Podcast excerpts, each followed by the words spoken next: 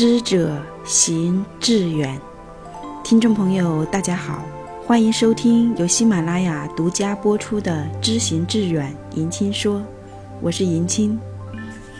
繁华与朴实，喧嚣与宁静，您的内心更喜欢哪种生活方式呢？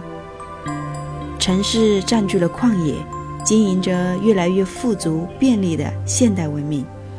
却让人更加感觉灵魂的空虚，越来越想念淳朴的乡村。究竟城市与旷野应该如何相依，我们才能获得内心的持久平衡呢？本期节目分享一篇来自著名作家毕淑敏的文章《旷野与城市》。城市是一粒粒精致的银扣。坠在旷野的墨绿色大床上，不分昼夜的熠熠闪光。我所说的旷野，泛指崇山峻岭、河流海洋、湖泊森林、戈壁荒漠，一切人烟罕至、保存原始风貌的地方。旷野和城市从根本上讲是对立的。人们多以为和城市对应的那个词是乡村。比如常说城乡差别，城里人、乡下人，其实乡村不过是城市发展的低级阶段。再简陋的乡村，也是城市的一脉兄长。唯有旷野与城市永无声息地对峙着。城市侵袭了旷野昔日的领地，驱散了旷野原有的著名，破坏了旷野古老的风景。越来越多的以井然有序的繁华取代我行我素的自然风光。城市是人类所有伟大发明的需求地、展览厅、比赛场、评判台。如果有一双慧眼从宇宙观看夜晚的地球，它一定被城市不灭的光芒所震撼。旷野是舒缓的，城市是激烈的。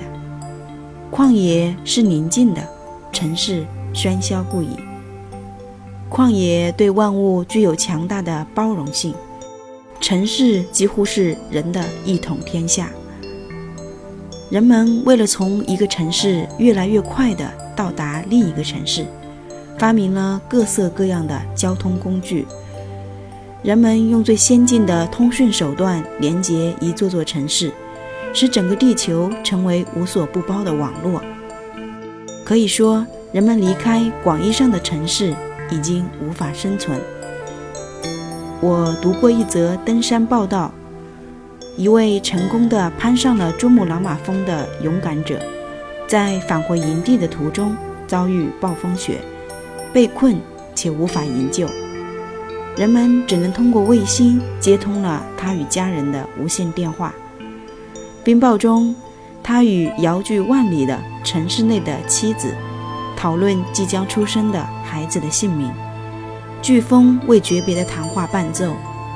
几小时后，电话再次接通主峰，回答城市呼唤的是旷野永恒的沉默。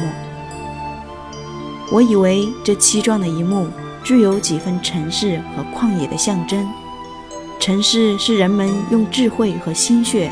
勇气和时间，一代又一代堆积起来的庞然大物，在城市里到处文明的痕迹，迟到于后来的人们，几乎以为自己披甲执兵，无坚不摧。但在城市以外的广袤大地，旷野无声地统治着苍穹，傲视人寰。人们把城市像巨钉一样砌入旷野，并以此为据点。顽强地繁衍着后代，创造出异光流彩的文明。旷野在最初漠然置之，甚至温文尔雅地接受着。但旷野一旦反扑，人就一筹莫展了。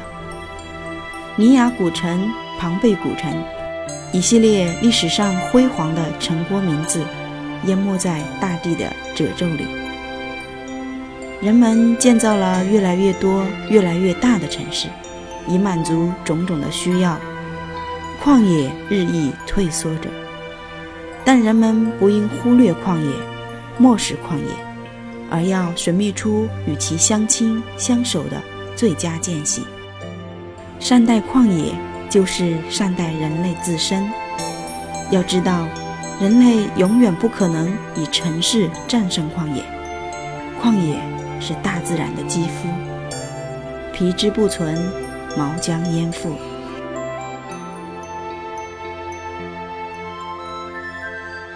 当城市文明发展程度越来越高，人们返璞归真的愿望也越来越强烈。旷野与城市分明是两种截然不同的生活方式，都是自然发生的结果，却有着内在的必然联系。他们本就是在地球同一个屋檐下，同呼吸共命运，应该要像恋人般执子之手，与子偕老，我们才能获得天人合一的内在平衡。就像文中所说的。我们要寻觅出两者相亲相守的最佳间隙。本期文章就分享到这里，感谢您的聆听。喜欢的朋友记得点击关注、订阅专辑，给迎亲点赞。我在世界寿乡广东蕉岭陪伴您。